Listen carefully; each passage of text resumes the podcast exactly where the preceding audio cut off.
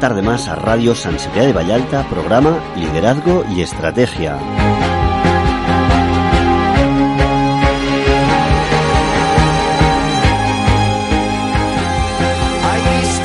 Como cada tarde estamos aquí con contenidos de alto valor para entender la naturaleza del ser humano y cómo puede expresar todas sus potencialidades.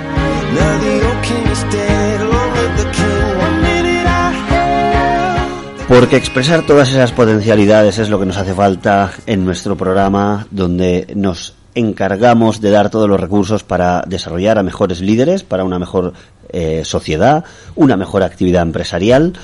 Y hoy vamos a adentrarnos en un aspecto del ser humano que es muy eh, importante porque consiste en la búsqueda de uno mismo, independientemente de las circunstancias, independientemente de- del entorno.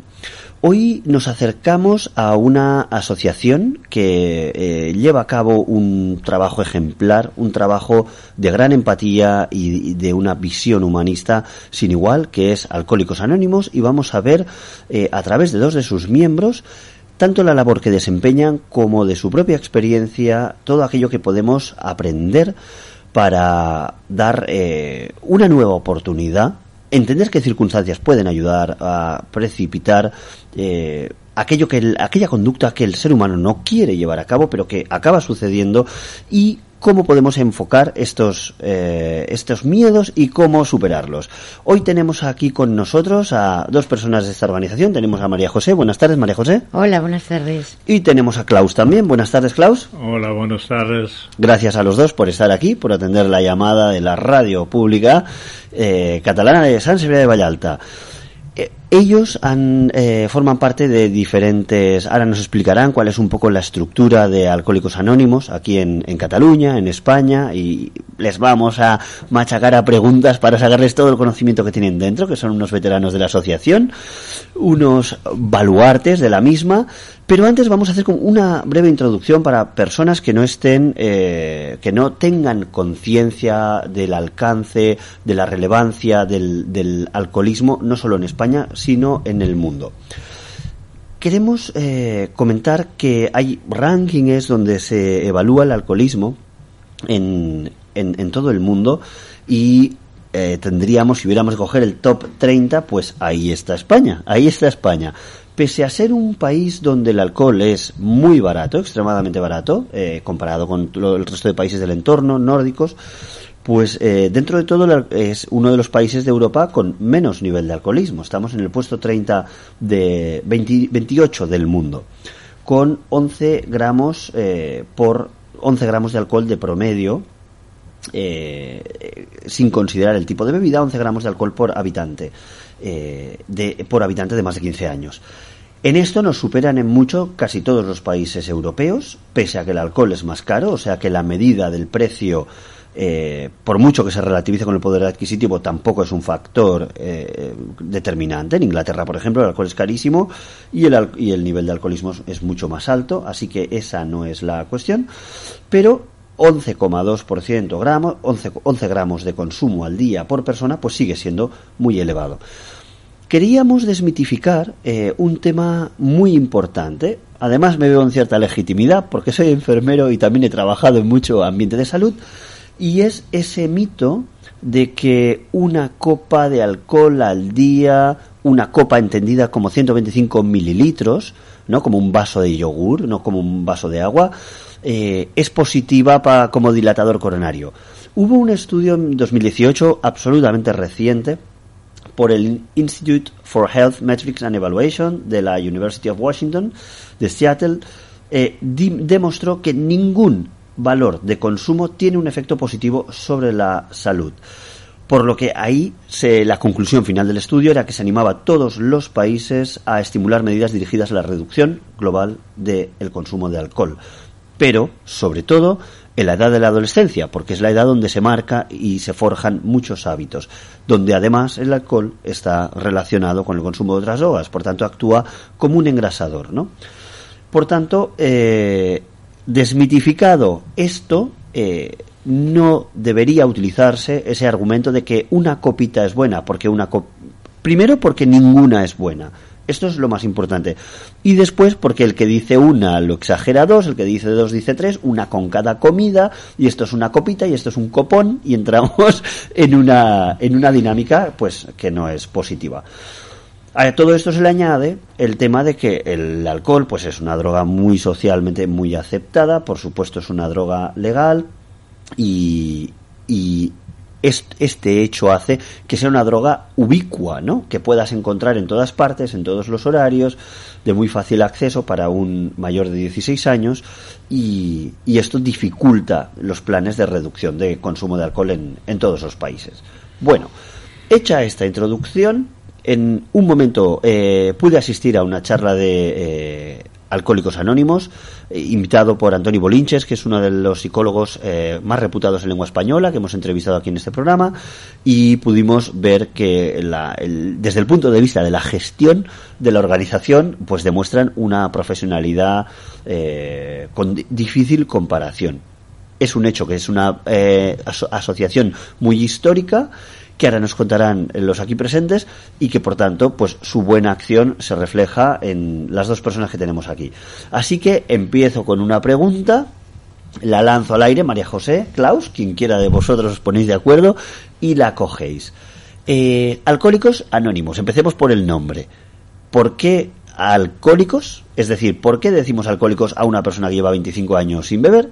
¿Y por qué anónimos? Responded como queráis. Bueno, alcohólicos porque siempre nos acordamos de que el alcohol puede volver con una sola copa. El estado de, de adicción puede volver con una sola copa. No hace falta. Entonces, esa distancia a una sola copa, por eso somos alcohólicos. Y lo seremos toda la vida. O sea que rehuís el término exalcohólico porque podría dar una falsa imagen de recuperación absoluta Sí, y bajar el, la guardia. el alcohólico digamos. lo es por vida. Solo nos, solo nos separa la primera copa. Entonces, por eso nosotros eh, siempre compartimos diciendo, me llamo María José y soy alcohólica. A mí, si me lo permites, me gustaría leer el enunciado de nuestra comunidad. Adelante. Eh, eh, Alcohólicos Anónimos es una comunidad de hombres y mujeres que comparten su mutua experiencia, fortaleza y esperanza para resolver su problema común y ayudar a otros a recuperarse del alcoholismo. El único requisito para ser miembro de Alcohólicos Anónimos es el deseo de dejar la bebida. Para ser miembro de Alcohólicos Anónimos no se pagan honorarios ni cuotas. Nos mantenemos con nuestras propias contribuciones. Alcohólicos Anónimos no está afiliada a ninguna secta, religión, partido político, organización o institución alguna. No desea intervenir en controversias. No respalda ni se opone a ninguna causa. Nuestro objetivo primordial es mantenernos sobrios y ayudar a otros alcohólicos a alcanzar el estado de sobriedad. Ahora le paso la pregunta de por qué anónimos a Klaus. Muy bien. Pues Klaus, adelante. Bueno, a mí me han dicho cuando yo dejé de beber que el alcoholismo es una enfermedad. Esto sí lo acepté, pero no acepté nunca que tú eres un vicioso y bebes. Pero cuando me dijeron es una enfermedad, y esta es una enfermedad para toda la vida. Bebas o no bebas, tú tienes esta enfermedad. Cuando no bebo, paro la enfermedad y no se desarrolla más. Porque en este- eh, a partir de este momento yo sé que el alcohol a mí me hace daño porque y me destruye completamente físicamente, mentalmente y mi entorno. ¿no? Y yo sé, debido a la enfermedad, que nunca más podré beber una gota de alcohol, porque si lo hago, arranca otra vez todo el proceso y vuelve a los sufrimientos anteriores. Y yo no quiero volver a esto. ¿Y por qué anónimos entonces? Anónimos decimos al principio, cuando se formó Alcohólicos Anónimos en 1935 en Norteamérica, eh, se, se escondieron más o menos porque eh, nadie quería eh, formar de un grupo de alcohólicos ¿no? Anónimos se dice porque luego entraron muchos famosos también y no querían ser descubiertos por eh, entonces era más bien secreto, ¿no? Y eh, nosotros, por ejemplo, solo conocemos nuestros nombres, no conocemos nuestros apellidos de todos los compañeros, ¿no? No sabemos dónde vive uno o vive el otro. Es decir, para nuestra conservación, tanto en la vida profesional como en la vida privada, los que no quieren decirlo, porque solo yo puedo decir que yo soy alcohólico. Mi entorno no lo dice. Otra persona tampoco lo dice. Tú eres alcohólico, ¿no? Yo tomo la decisión y digo yo soy alcohólico. Pero lo demás es todo anónimo, ¿no? O sea que esto ayuda a proteger la identidad, a proteger la esfera individual y a gestionar cada uno, ¿no? Empodera a la autogestión y a la responsabilidad de que uno mismo es el dueño de, de su vida y de sus decisiones, ¿no? O sea que es eh, de- el anonimato alivia la presión de algún modo, ¿no? El anonimato alivia enormemente la presión, ¿no? Claro. Porque ya sabes que el vecino no se va a enterar Sí. si tú no lo quieres, ¿no? Y nadie se lo va a decir, porque lo que hablamos en los grupos donde nos reunimos 10, 20, 30 personas, ¿no? Ahí se habla y ahí se queda. Nadie, nadie, nadie puede decir lo que se ha dicho. Lo que se ha dicho sí se puede decir, pero nadie puede decir quién lo ha dicho. Sí, sí, sí, sí. Bueno, pues entendemos por qué alcohólicos y entendemos por qué anónimos. Comentabas que el origen de esta asociación era estadounidense, empezaba en 1930 y 35. 35. ¿Cuándo llega a España Alcohólicos Anónimos? A España llegó en el 1955 Ujú, y a partir de entonces se extendió a, a toda España, ¿no? Y francamente hoy existen, solo en Cataluña existen más o menos unos 80 grupos, ¿no? Y en toda España más o menos se re- re- recuperan unos un millón de, de alcohólicos más o menos, 800 a mi- un millón 200. No, no contamos, no llevamos un control, ¿no? Pero más o menos es esta suma. Un millón que participan de las actividades de Alcohólicos que Anónimos. estamos, eh, que estamos integrados como, como personas, compañeros de Alcohólicos Anónimos. ¿no? Es, eh, si España son 47 millones, es un 2%. Es una proporción. Sí, sí. Es bastante- grande. bueno. Sí, sí. Y mundialmente existe en casi todos los países del mundo. Donde hay varios millones de personas que se están recuperando con la ayuda de, lo- de nuestro programa. Debo decir que he estado mirando la estadística de consumo de alcohol en todos los países del mundo y es verdad que en los países árabes hay poco alcoholismo. Yo dije, será un mito y no será cierto y también habrá gente alcohólica, pero es verdad que el consumo es bajo. El consumo es bajo. Aparentemente los datos macroeconómicos son muy bajos, o sea que eso lo tienen. Bueno, eh, ¿Cómo, nos, ¿Cómo ayuda Alcohólicos Anónimos? Eh, hay una dinámica de sesiones, pero hay toda una fase de diagnóstico, de toma de conciencia. ¿Cómo llega un alcohólico a su autodiagnóstico y a darse cuenta de que tiene un problema con el alcohol? Bueno, este es un paso que hemos tardado casi la mayoría, muchos años, en aceptar que somos alcohólicos. Una vez entrando, nos reciben dos personas que nos cuentan sus experiencias. Y enseguida te sientes, "Ah, esto es mi casa. Ellos me cuentan mi vida, porque les ha pasado lo mismo, ¿no? Más o menos, ¿no? Y a partir de entonces entramos y nos, somos uno más. ¿no? Ya tenemos un hogar nuevo, ¿no? Porque en la vida de fuera nos rechazaban, o a mí me rechazaban mucho, y llego allá, esto es mi casa, eh, ahí me querían, a mí me ayudaron enseguida desde el principio, ¿no? Y yo tenía que cambiar mi vida y empezar a, a aplicarme el programa que tenemos de unos 12 pasos, de lo cual ya hablaremos.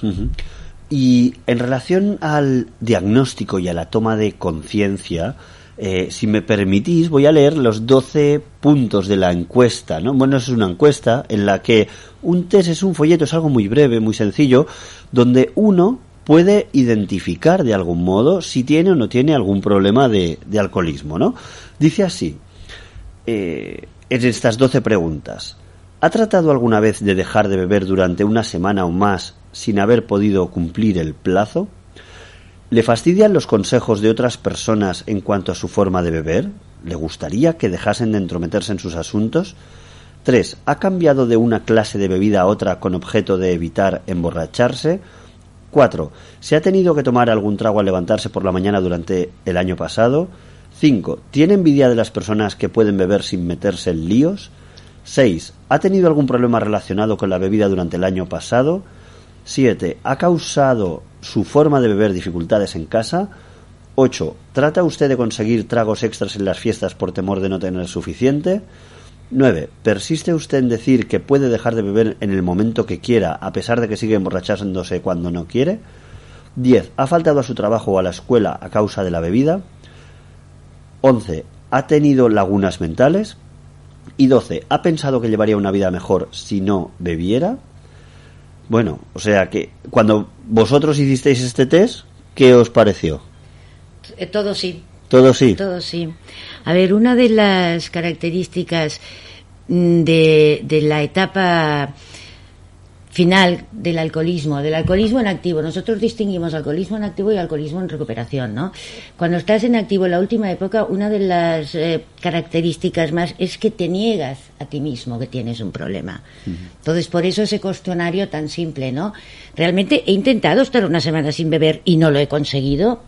He intentado cambiar de bebida para beber menos. Sí, sí, sí. Claro, si a 12 son 12. que hacía mucho tiempo que no lo oía. Claro. Si a 12 contestas a 10 que sí, tienes tienes un problema, ¿no? Todos hacemos encuestas de estas en las revistas. Es la negación y el autoengaño de esta enfermedad la que nos lleva a arrastrar eh, esa última fase que además conlleva mucha soledad porque eh, bebemos mejor solos que acompañados, ya no bebemos tanto con los demás.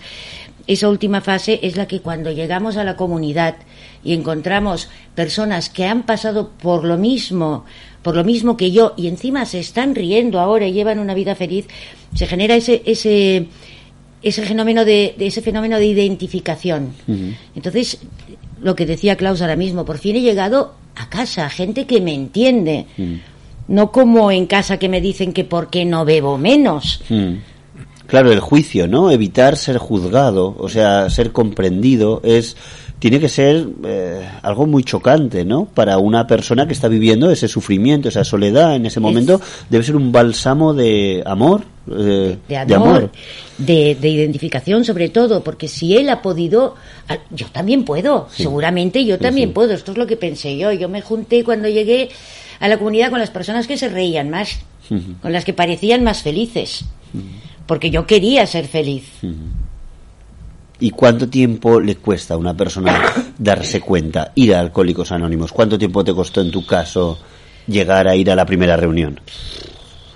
A mí me costó, yo cuando por fin pedí ayuda, eh, me costó pues cuatro o cinco años muy malos. Muy, Muy malos. malos, De un de- periodo total de cuántos años activo el alcoholismo? Mm, 15 años quizás, yo empecé joven. 15 años. Sí, 15 años prácticamente de, de alcoholismo en activo, pero los últimos 3, 4, 5, es que lo tengo un poco nebuloso Sí, ya. sí, sí, sí. Fueron muy duros, muy duros porque yo veía que no bebía como los demás, que yo tenía una necesidad de beber, que yo me, me escondía para beber. Esto es muy de las mujeres también, escondernos para beber. Socialmente está peor visto todavía que los hombres. ¿No? Entonces, en la última época es de mucho sufrimiento y de mucha soledad. Cuando llegas a la comunidad y ves que los demás han pasado lo mismo, dices, por fin, estos me entienden, ¿no? ¿Qué te hizo ir a ti a una reunión de Alcohólicos Anónimos? Pues que mi marido me dijo que se iba de casa con mi hija. Entonces, delante de perder a la familia, del riesgo de perder a la familia, bueno, ya llevaba mucho tiempo sufriendo mucho, ¿no? La última época es mañana no beberé, pero mañana volví a beber, o si no a los tres días o a la semana. Pero la intención era no beber y siempre volví a beber, ¿no? Entonces, la última época es de sufrimiento, cuando Claro. ves que no tienes la fuerza de voluntad que los demás piensan que has de tener. Ujú. Que los demás, que no son alcohólicos, Sí, sí, sí. piensan que has de tener. que es imposible empatizar, ¿no? O sea, si tú no has pasado por eso, es como la persona que tiene una depresión, ¿no? Ese estigma mental de que la depresión es de débiles, que tienes que salir de eso y nada tiene que ver y se sabe que es, hay una alteración bioquímica de neurotransmisores que no es tan fácil como eh, ni tan irrisorio y ni siquiera, por ejemplo, la depresión es característica de personas débiles. Winston Churchill es un icono del hombre poderoso con una depresión. Entonces, hay cosas que escapan a nuestro control. Afortunadamente ahora la ciencia también explica un poco más, ¿no? Que el alcoholismo es una enfermedad y no una característica conductual. Reconocida por la OMS. Mm. Eh, Entonces, claro, esto alivia mucho al, al alcohólico cuando llega a grupo, ¿no? Porque llegas con la autoestima, ya no tienes autoestima, porque te has engañado, te has mentido, te has fallado a ti mismo, yo por lo menos, ¿no? Eh, acostumbrada a esconderme para beber un poco más. Eh, a, mm, desordenas tu vida porque no haces lo que tienes que hacer y porque estás pendiente de cuándo vas a eh, cuándo tienes ahí el próximo trago no entonces ya no me acuerdo de tu pregunta. En el que cuando fuiste, qué es lo que te fue a hacer ir a la primera, pero ya me lo has respondido, que fue cuando tu marido te dijo eh, esto se acaba de alguna forma y bajo la amenaza hubo una presión, que en este caso fue una bajo la amenaza hubo una respuesta positiva, porque Sí. eso fue lo que iluminó el primer paso, ¿no? Y entraste en una cadena de cada caso es diferente. ¿eh? hay personas que yo tuve la suerte de no perder a la familia pero hay personas que han perdido la familia hay personas que han perdido el trabajo yo tuve mucha suerte mucho apoyo familiar también de y tu familia ascendente, de tus padres. sí de mis padres y de mi marido y de tu marido. Eh, entonces yo tuve mucha suerte, no perdí la familia, ni el trabajo, ni... Pero eh, se sufrí. sufrí. Reaccionaste a tiempo, ¿no?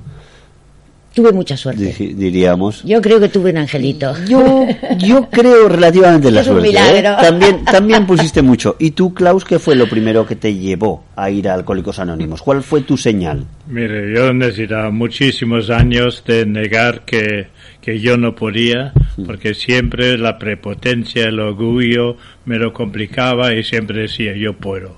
Hasta que una vez dejé de beber medio año, sufriendo, sufriendo, no siendo feliz. Pero después eh, empecé con una copa de vino y a cabo de 15 días ya bebí como antes. Y me había bebido todo lo que no había bebido en los meses anteriores. ¿no? Era imposible. Luego mi mujer insistió implantarme unas pastillas en la barriga que no podía beber. Esto era, tenía una reacción como el antabus, que es una pastilla que recetan los médicos, o el colme son unas gotas, ¿no? que no puedes beber porque si no hay taquicardia, te pones rojo, etcétera. ¿no? Me implantaron esto. Duró dos años, un año y después abrieron otra vez otro año más. No bebí. Pero era la persona más infeliz que podía ser. Tenía todo. Tenía familia, tenía hijas, tenía dinero, tenía todo. Pero no era feliz. ¿no? Al cabo de dos años volví a beber un desastre. Y así me echó mi primera mujer, la segunda mujer, perdí la casa, perdí todo. Mis hijas no querían saber nada de mí, con este borracho no, no queremos. Finalmente, yo estaba viviendo solo, como la, la mayoría de nosotros, solo, durante varios años. Hasta que un día un, la- mi hija mayor me dice, papá, así no puedes vivir. Y me ingresaron al centro donde me desintoxicaron y donde aprendí que esto es una enfermedad.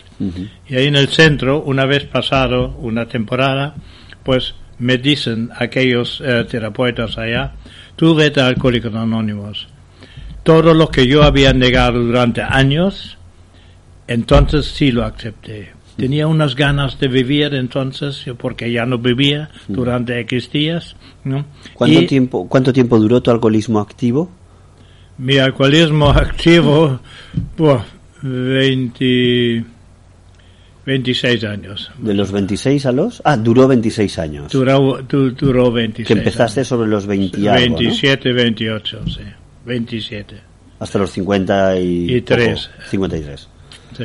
Y allí empiezas la recuperación en la clínica y después vas a En, Alcohólicos en un Anónimos. centro de recuperación. Y después voy directamente el próximo día al Alcohólicos Anónimos, porque no tenía miedo de enfrentarme a- al mundo, etcétera. Tú ¿no? solo. ¿no? no trabajaba y entonces con un compañero me fui a Alcohólicos Anónimos y ahí me quedé, ahí estaba lo, lo que explicó que antes y lo que explicó ella, ¿no? Esta comprensión que hay uno para el otro es increíble. Esto no se conoce en el mundo de verdad, ¿no? Ahí aquí en el mundo exterior todos son egoístas y allá es una comunidad, uno da la mano al otro, ¿no? Nos queremos, ¿no? Apre- aprendemos valorar una vida nueva y aprendemos también vivir de verdad felizmente. Ahora me recuerdas una película que se llama El Club de la Lucha. No sé si la conoces, The Fight Club, de Edward Norton y, Brad Pitt. ¿La conoces, José María? Bueno, es un cinéfilo, José María. Pues El Club de la Lucha empieza eh, con Edward Norton y otra chica, ahora no recuerdo el nombre, que van a sesiones de autoayuda de personas enfermas de enfermedades muy graves, eh, eh, con cáncer y cosas así. Entonces ellos dicen que solo aquí la gente te escucha como un ser humano. Y son adictos a ir a estas sesiones. Yo cuando lo vi empaticé muchísimo con esa situación. Porque es verdad, a veces estás en una situación aparentemente correcta, donde tienes lo que materialmente debemos tener, un coche, una casa, un esto, y hay tantas relaciones tan superficiales, donde no hay una mirada más profunda, no hay una mirada del de lo que tú vales como persona, sino del coche que tienes o del piso. Me acuerdo que tenía una situación muy ridícula, conocía a dos personas y le decía a una, ah, así que vives en San Cugat. Pues que para quien no sepa lo que es, es un- una zona, un municipio de una renta per cápita muy elevada, diría que el municipio de la renta per cápita más elevada de España, en Barcelona. Y le decía, sí, sí, eh, esa persona tenía mucho interés. Cuando le dijo que vivía en un piso, en vez de en una casa, se le fue el interés.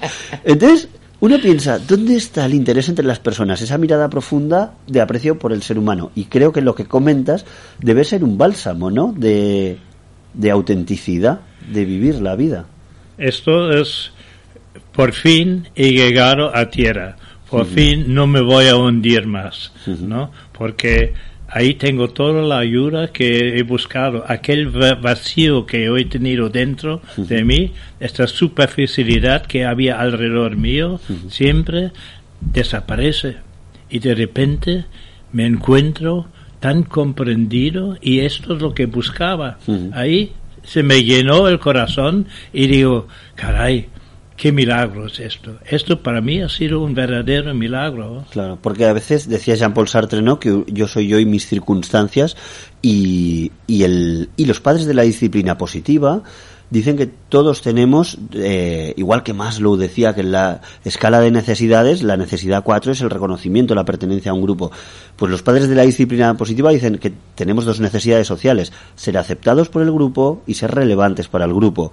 Y, y a veces si estás en el grupo equivocado, siempre estás mal, ¿no? Siempre estás en disonancia y ahí como que llegas a, a tu elemento, a, donde puedes echar raíces, ¿no? Ok, hemos entendido la aceptación, la- el valor de los grupos y ahora, ¿qué pasa con las causas? ¿Qué dirías tú que fue lo que te empujó, lo que te puso la piedra en inclinarte hacia el alcohol? Porque tú empezaste a los veintipico, entonces hubo muchos años que no bebiste alcohol. ¿Qué fue lo que te empujó hacia eso? Bueno, yo no bebí porque jugaba balonmano eh, y hice mucho deporte, pero yo empecé a beber en España, en primer lugar, porque el alcohol era baratísimo, ¿no? Yo me acuerdo siempre cuando hice mis viajes en el norte, de, iba a los sitios donde paraban los camioneros, el vino era gratis en la mesa y el agua se pagaba. Todo al revés que en Alemania. Y esto me sorprendió tanto. Bueno, pero no fue la causa de empezar. Yo empecé a beber con los clientes del norte en Bilbao, en el País Vasco, que bebían mucho entonces. Y como yo quería conquistar mis clientes, pues bebía con ellos, etcétera, ¿no? Luego en Barcelona tenía un socio que también bebía. Por la mañana empezábamos con la barecha o un carajillo, etcétera. Empecé a beber socialmente, ¿no? Luego el buen vino y por la cena eh, también y, y así. De repente un día me di cuenta que ya no podía parar, ¿no? Yo necesitaba más que los demás, ¿no? Y yo no llegaba, cuando los demás decían adiós, me voy a casa, yo me quedaba o me fui a otro sitio a beber solo, seguir bebiendo, destruyéndome, ¿no? Destruyendo mi familia y, y todo alrededor. Pero ni no me di cuenta, porque no tenía conciencia entonces. Dicen en aquí somos muy de cine. Hay una película también que se llama Asesinato en 8 milímetros y le dice es de Nicolas Cage y le dice eh, uno que le estaba adentrando en ese mundo oscuro turbio de la delincuencia filmografiada. Le dice amigo cuando tú bailas con el diablo no bail no cambias tú al diablo el diablo te cambia a ti no cuando a veces te acercas a las tentaciones eh, tú no vas a cambiar a las tentaciones las tentaciones te van a cambiar a ti. Entonces el primer punto sería la resistencia inicial, ¿no? Cuanto más coqueteas con eso, más, más, más van bajando tus barreras. Y entonces esa, esa, digamos, presión social fue lo que a ti en- actuó como chispa, como detonante, ¿no? Bueno, era esto más la ambición que yo tenía dentro, ¿no? Yo tenía una ambición enorme de conseguir algo, cosas materiales, ¿no? Era muy materialista entonces, ¿no? Y entonces me olvidé que hay cosas bonitas en la vida, que hay un entorno familiar, que hay una naturaleza, todo esto me olvidé, ¿no? Yo buscaba éxito, ¿no? Y esto a mí me llevó más y más a- al alcohol, droga no he tomado, pero al alcohol. Sí, sí, sí. Esto, yo creo que este, en el mundo de la, del desarrollo personal y de la psicología hay una teoría que eh, describe, para mí describe muy bien los tipos de personalidad que podemos encontrar en esta vida. Una de ellas habla de- es el eneagrama de la personalidad. Habla de diferentes eneatipos, ¿no? Y el eneatipo 3 es ese eneatipo de la persona, el triunfador le llaman, ¿no? El que siempre busca el obtener el reconocimiento externo, jugar un papel, es el camaleón de las relaciones sociales, el que siempre se adapta, el gato que cae de pie, ¿no? El que siempre busca a través del reconocimiento externo. Y, eh, y eh, todo este, la teoría del eneagrama dice que todos desarrollamos una personalidad en base a una herida clave, una herida clave, una carencia, una ausencia que tenemos, y hacia eso dirigimos todas nuestras acciones. Y esta, y yo creo que lo has definido de manual, ¿no? Esa ambición desmedida, esa a lo mejor que no sabes ni de dónde viene, pero viene unas ganas de conseguir cosas, ¿no? Y en esa desconexión del mundo y de los placeres sencillos, bueno, eh, encontraste esa válvula, ¿no? Esa conexión que era el alcohol en ese momento. Mire, yo perdí todas las medidas, eh, todas las medidas, ¿no? Pe- Perdía la, perdía la dignidad y todo. Y los valores pequeños lo ignoraba, porque buscaba cosas grandes, ¿no? Que no estaban a mi alcance tampoco, ¿no? Y cuando dejé de beber, yo me sentí en la naturaleza y empecé a observar hormigas y pájaros, etcétera, ¿no? Y entonces cogí un cariño a esto. Esto existe, caray, y no lo he visto durante todos los años, ¿no? Y hoy aprecio la naturaleza, aprecio los animales y, y todo esto, porque antes vivía en las nubes, en un un mundo irreal totalmente, ¿no? ¿Y tú cómo fue tu cuál fue tu chispa? Que yo creo que esto es importante comentarlo porque mucha gente se puede identificar con el decir, hey, estoy en esta fase, ¿no? En esta fase del coqueteo con, con todo esto. ¿Qué- ¿Cuál fue tu chispa? ¿Qué te llevó a beber? Yo la fiesta. La fiesta era joven, irresponsable, tenía eh, un buen trabajo, amigos y salir de fiesta hasta hasta que pasó de, de la fiesta al lunes por la mañana. La misma, la misma historia de consumo, ¿no? Entonces, a partir de, de un uso y un abuso, pues crucé lo que nosotros a veces llamamos esa línea invisible que distingue al, al bebedor del alcohólico, del enfermo alcohólico, ¿no? A partir de- de- del, del uso y, y- y del abuso, lógicamente. El que, el que no bebe nunca no será alcohólico. Eh, a, a partir de entonces, bueno, cuando llego a la comunidad, lo que me lo que me alivia es saber que yo no podía luchar contra mí misma que es eh, a mí me ha tocado el alcoholismo como a otro le toca la diabetes pero yo puedo pararlo yo puedo pararlo si no consumo entonces esto también mm, una vez eh, haces todo el proceso de aceptación que que creo para mí es lo más difícil, ¿no? Lo vemos cuando llegan las personas nuevas a los grupos.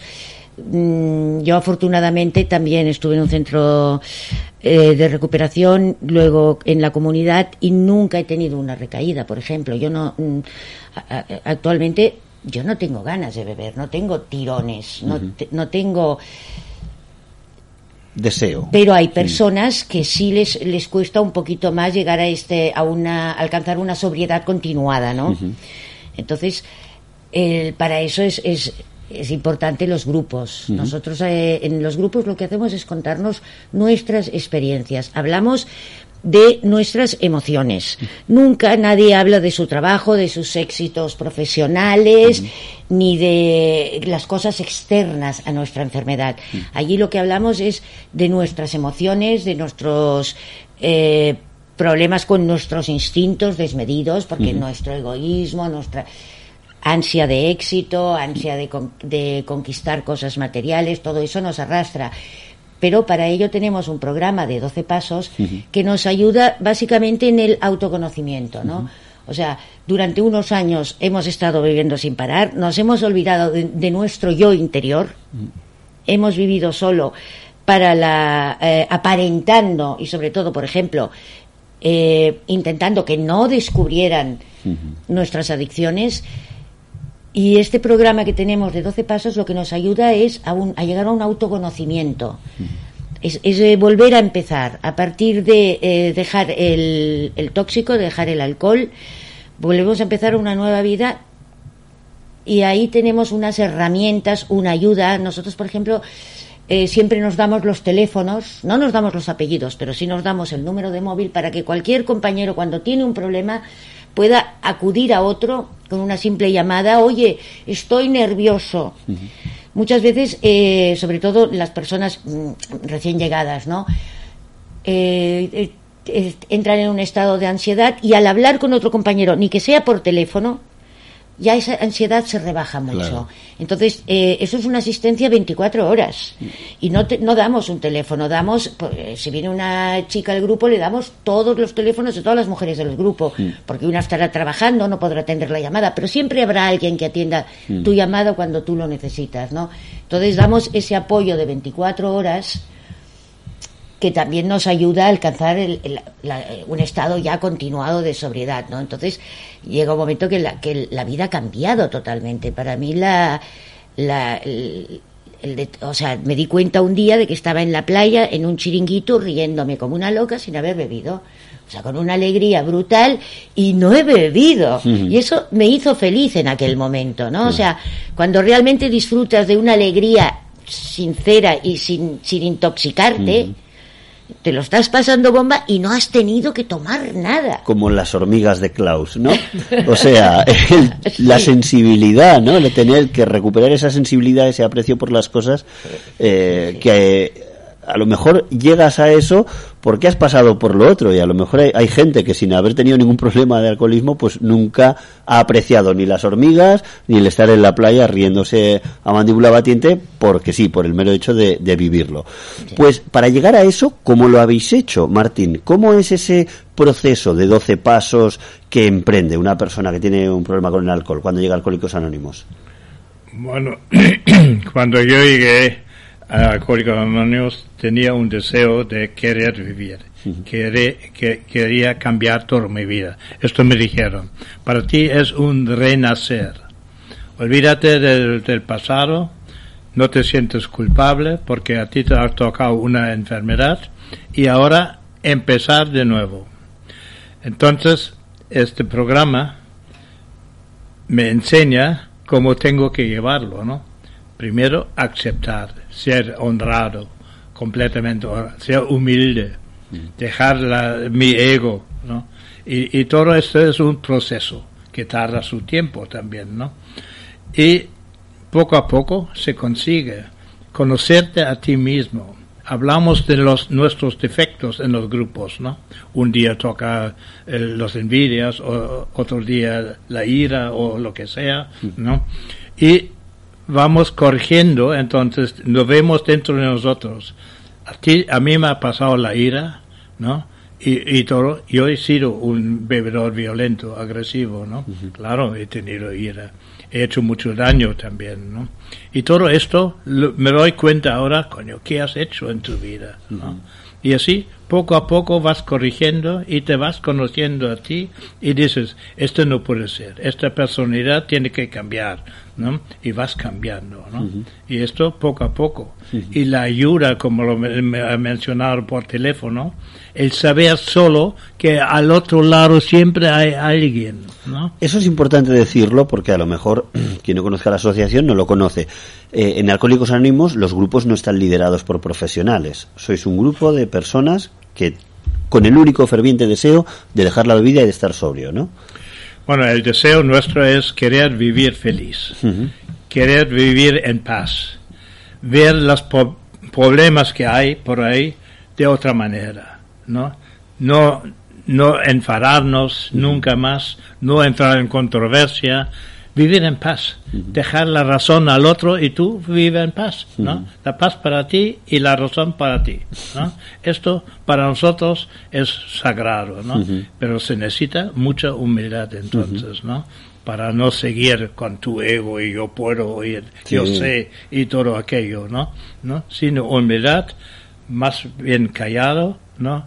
Que hablar demasiado. ¿no? Ahora, cuando comentas lo del proceso este de conciencia y de darte cuenta y esa humildad, eh, comentábamos antes de entrar en el programa una película que creo que es un referente en el mundo del alcoholismo, que es El vuelo, ¿no? Esa película de Denzel Washington, donde es un piloto brillante que evita una catástrofe, eh, donde prácticamente era seguro que iban a morir todos, él le da la vuelta al avión, mueren siete personas, pero era un hecho que iban a morir todos, y pese a que todo el mundo reconoce la brillantez excepcional del, del piloto, eh, se descubre que faltaban dos botellas, que no se había servido y que, bueno, eh, parecía que alguien lo había bebido. Yo creo que ahí se representa muy bien cuando él va a la sesión de Alcohólicos Anónimos, donde escucha que una persona lo acepta con total impunidad y él no, ¿no? Él dice, o sea, lo acepta con toda la confianza y él lo niega completamente y no es hasta el final que, que, que asume. O sea, creo que representa, tú que has visto la película, ¿crees que representa, es, está bien hecho ese proceso de integración? Este proceso eh, en la película está muy bien, porque a pesar de que el juicio le ha dado libre, ¿no? Le ha dado eh, él actuado correctamente, ¿no? Él luego confiesa que no es verdad. Yo he bebido, ¿no? Esta confesión que a él le da tranquilidad enorme interior, ¿no? Pero al mismo tiempo se acusa a sí mismo, ¿no? Y termina en la cárcel debido a esto, ¿no?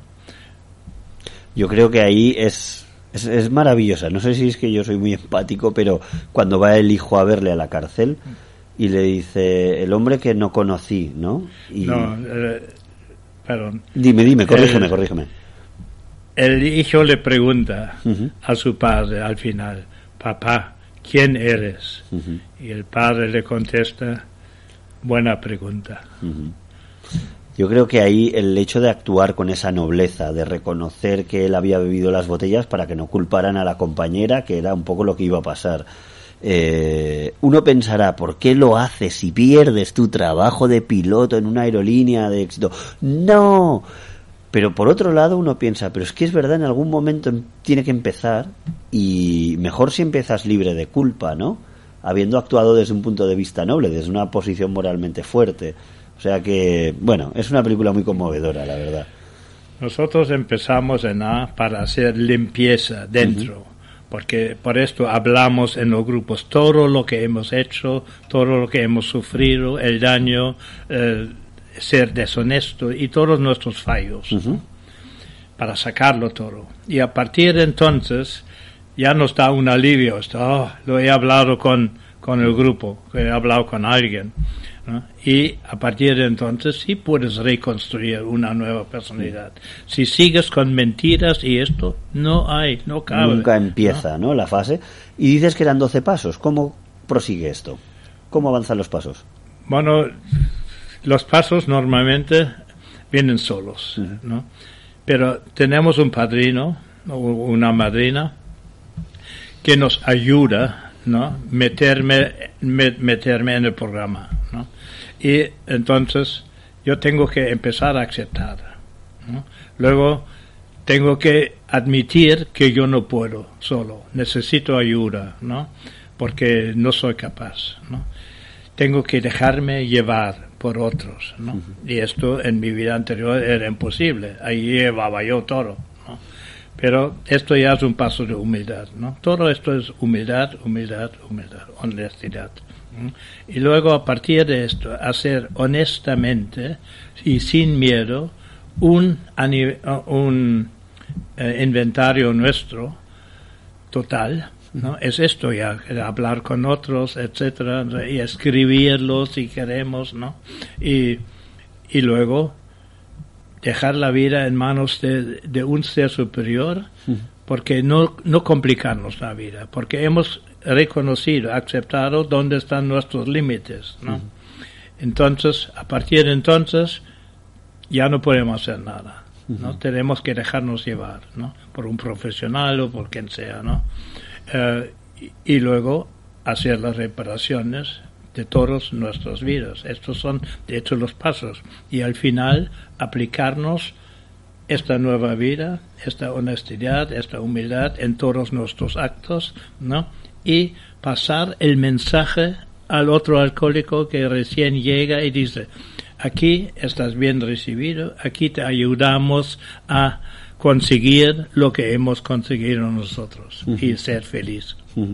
Esos 12 pasos. O sea que, de algún modo, es una cadena muy solidaria, ¿no? Es como una cadena de favores donde uno entra con una gran necesidad de ayuda y al final es ah, el, el ayudador, ¿no? Si todo va bien y evoluciona. ¿Cuál diríais que es la proporción de gente que entra a Alcohólicos Anónimos que lo consigue, que consigue después estar sobrio? No, Ten- es que si no es que hay alguna estadística. No llevamos No. control ni estadísticas. Ni queréis. Tenemos muchos compañeros que han llegado a una vida larga y han muerto en sobriedad. Sí, sí. Y hay otros compañeros que están una temporada, que su vida se arregla y que se piensan que solos pueden y dejan de venir. Bueno, nosotros siempre estamos ahí. Es que es la magia de la comunidad. Es gratis, nos mantenemos con nuestras propias contribuciones, no hay que aportar dinero. Eh, no hacemos diagnósticos médicos, o sea, puede venir cualquier persona. El único requisito es el deseo de dejar la bebida, ni siquiera dejar la bebida, es el deseo de querer dejar la bebida. Claro, acogemos a todo el mundo, sea cual sea su condición, su sexo, su edad. ¿Alcohólicos Anónimos es puramente alcohol o si también viniera una persona con un problema de adicción a la cocaína, también le ayudaríais? Mm, hay otras eh, comunidades que están más tipificadas, más basadas en, en los narcóticos. De todas formas, eh, tengo que señalar que el programa está se ha adaptado del de Alcohólicos Anónimos para come- comedores compulsivos, para, para nicotina, para narcóticos, eh, para jugadores. Ese programa es tan completo eh, que se ha podido eh, llevar a otras sí, sí. comunidades con otras necesidades. Nosotros los acogemos igual, lo que sí cuando vemos que el problema es de otro tipo, los, los dirigimos a la comunidad que más los puede ayudar. También tengo que decirte que hay una comunidad paralela a Alcohólicos Anónimos que se llama Alanon y que está destinada a los familiares de los alcohólicos. Ah, decimos buen decimos punto. que el alcoholismo es una enfermedad eh, física, mental y emocional. Volvemos enfermo a las personas que nos rodean. Nuestros familiares acaban enfermos. Entonces ellos pueden recuperarse en esta comunidad paralela, se llama Alanon, y luego existe también Alatín para los menores de edad. Hay varias reuniones en, por, en el Maresme y en, la, y en la ciudad de Barcelona. Y también siguen nuestro mismo programa. O sea, este, este programa es, es tan potente que se ha podido llevar a muchos, eh, muchas otras necesidades o carencias o adicciones, ¿no? Sí, sí, no. el- la organización es extremadamente profesional y con todos los años de experiencia que tiene la organización, no me extraña. No es profesional. Bueno, profesionalizada, digámoslo así. No, no, no, o es sea, para- quien sea que lo creara, el, el modelo, la forma de gestión, eh, realmente demuestra que el proceso de atención ha sido bien diseñado. Sí, Después ya sí, llevado sí. por personas en la organización, pero se nota que La base el está ejemplo ha en sido lo que ese. comentaba antes Klaus. Un alcohólico hablando con otro, así empezaron, vieron que contándose sus ansiedades o, o lo que fuera en aquel momento, se les pasaban las ganas de beber. Entonces, un alcohólico ayuda al otro, nos ayudamos mutuamente, o sea, nos retroalimentamos. A mí, eh, yo llevo un cierto tiempo sin consumir nada, llega un, un alcohólico nuevo y a mí es, esta persona me transmite unas ganas de, de- de ayudarlo y de alejarlo del alcohol, porque para mí es el, el veneno, ¿no? Entonces nos retroalimentamos. Claro. No- Apuntala tu confianza, ¿no? Exacto, o sea, el, el- cuando llega uno nuevo, el tenderle la mano, el explicarle, mira, yo puedo y me lo paso muy bien y no lo encuentro a faltar para nada y hago de todo, Sí, sí, sí. ¿no? Antes de esto me decía Klaus, cuando entrábamos también, me, me decía, quiero que lo diga él, pero que en el fondo la experiencia eh, de haber pasado por la situación y haber conocido a Alcohólicos Anónimos ha valido la pena. Mire, eh, en mi caso, yo estoy tan agradecido que eh, aquello eh, del centro me han dicho vete a Alcohólicos Anónimos, pero era mi momento. Yo tenía que pasar por la derrota total, porque hasta que yo no llegaba a una derrota total no me dejaba ayudar, ¿no? Pero yo estoy agradecido que esta derrota total llegó. y debido a esto, finalmente terminé en Alcohólicos Anónimos, donde he aprendido una vida digna, una vida feliz. Hoy soy la persona más feliz del mundo. ¿no? O Y- sea que el mensaje es muy positivo, ¿no? De alguna forma hay luz al final del túnel, ¿no? Después de haber llegado a esa derrota y haberla integrado, haberla interiorizado, hay no solo una vida digna, sino una vida plena después. Hay una vida plena, pero hay una luz fantástica al final del túnel, ¿no? Una vida mejor. una vida, Mejor. una vida. Antes no era vida, ¿no? Pero antes era todo superficial, todo querer gustar a los demás o querer conquistar, o vete a saber. Ahora vivo para mí. La felicidad le he sacado dentro de mí y esto me ayuda a Alcohólicos Anónimos, ¿no? Encontrar mi felicidad yo, ¿no? No necesito cosas externas, ¿no? Que antes siempre buscaba. ¿Qué le diríais, ya que estamos acabando, se nos acerca el final del tiempo, qué le diríais a una persona que toma por la mañana un tubo para desayunar, un tubo a media mañana, una copa de vino y un carajillo, que toma otra cerveza por la tarde, más la de la noche, la copa de vino, ¿qué le diríais a esa persona? Si tiene un problema con el alcohol, que para eso tenemos el cuestionario, si tiene necesidad de beber, no está solo. Estamos nosotros ahí esperando a que llegue. Entonces, eh, además tenemos la suerte en el Maresme, por ejemplo, hay grupos cada día en un pueblo diferente. El lunes Vilasar, martes Mataró, miércoles Premiá, ¿no? jueves Arenys, viernes Premiá, sábado no. El miércoles Pineda, sí. Ah, miércoles Pineda, que hay, hay mucho programa, el- mucha continuidad. Y el domingo Cabrera de Mar, estamos Sí, ahí. sí, sí. Y, y que el alcohol mm, es un mal compañero, que se puede dejar, que hay solución. Y un mundo maravilloso, ¿no? Después, yo quería leer una frase que a mí me encanta de Elizabeth Kubler-Ross, que es una gran escritora que ha escrito mucho sobre la vida y la muerte, ha trabajado con, era médico y suiza y ha trabajado con muchos pacientes eh, con enfermedades eh, terminales y dice así, pero ha, ha atendido a pacientes de todo tipo, no solo terminales. Dice, las personas más bellas con las que me he encontrado son aquellas que han conocido la derrota, conocido el sufrimiento, conocido la lucha, conocido la pérdida y han encontrado su forma de salir de las profundidades. Estas personas tienen una apreciación, una sensibilidad y una comprensión de la vida que los llena de compasión, humildad y una profunda inquietud amorosa. la gente bella no surge de la nada. Ahí lo dice. Elizabeth Kubler-Ross. Fantástico. Ahí lo dejamos.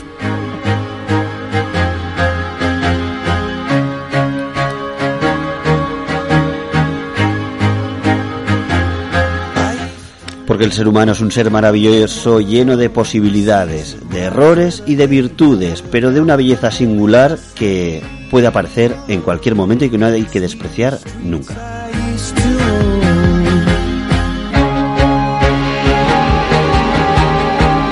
Porque en este programa Liderazgo y Estrategia lo miramos todo, amamos todo del ser humano para que pueda darlo todo a la comunidad. Nos escuchamos el martes que viene con un tema muy diferente. Vamos a ver a los eh, niños y a su vocación por el ajedrez y cómo les ayuda a desarrollarse sus capacidades emocionales y cognitivas. Nos vemos y escuchamos el martes que viene.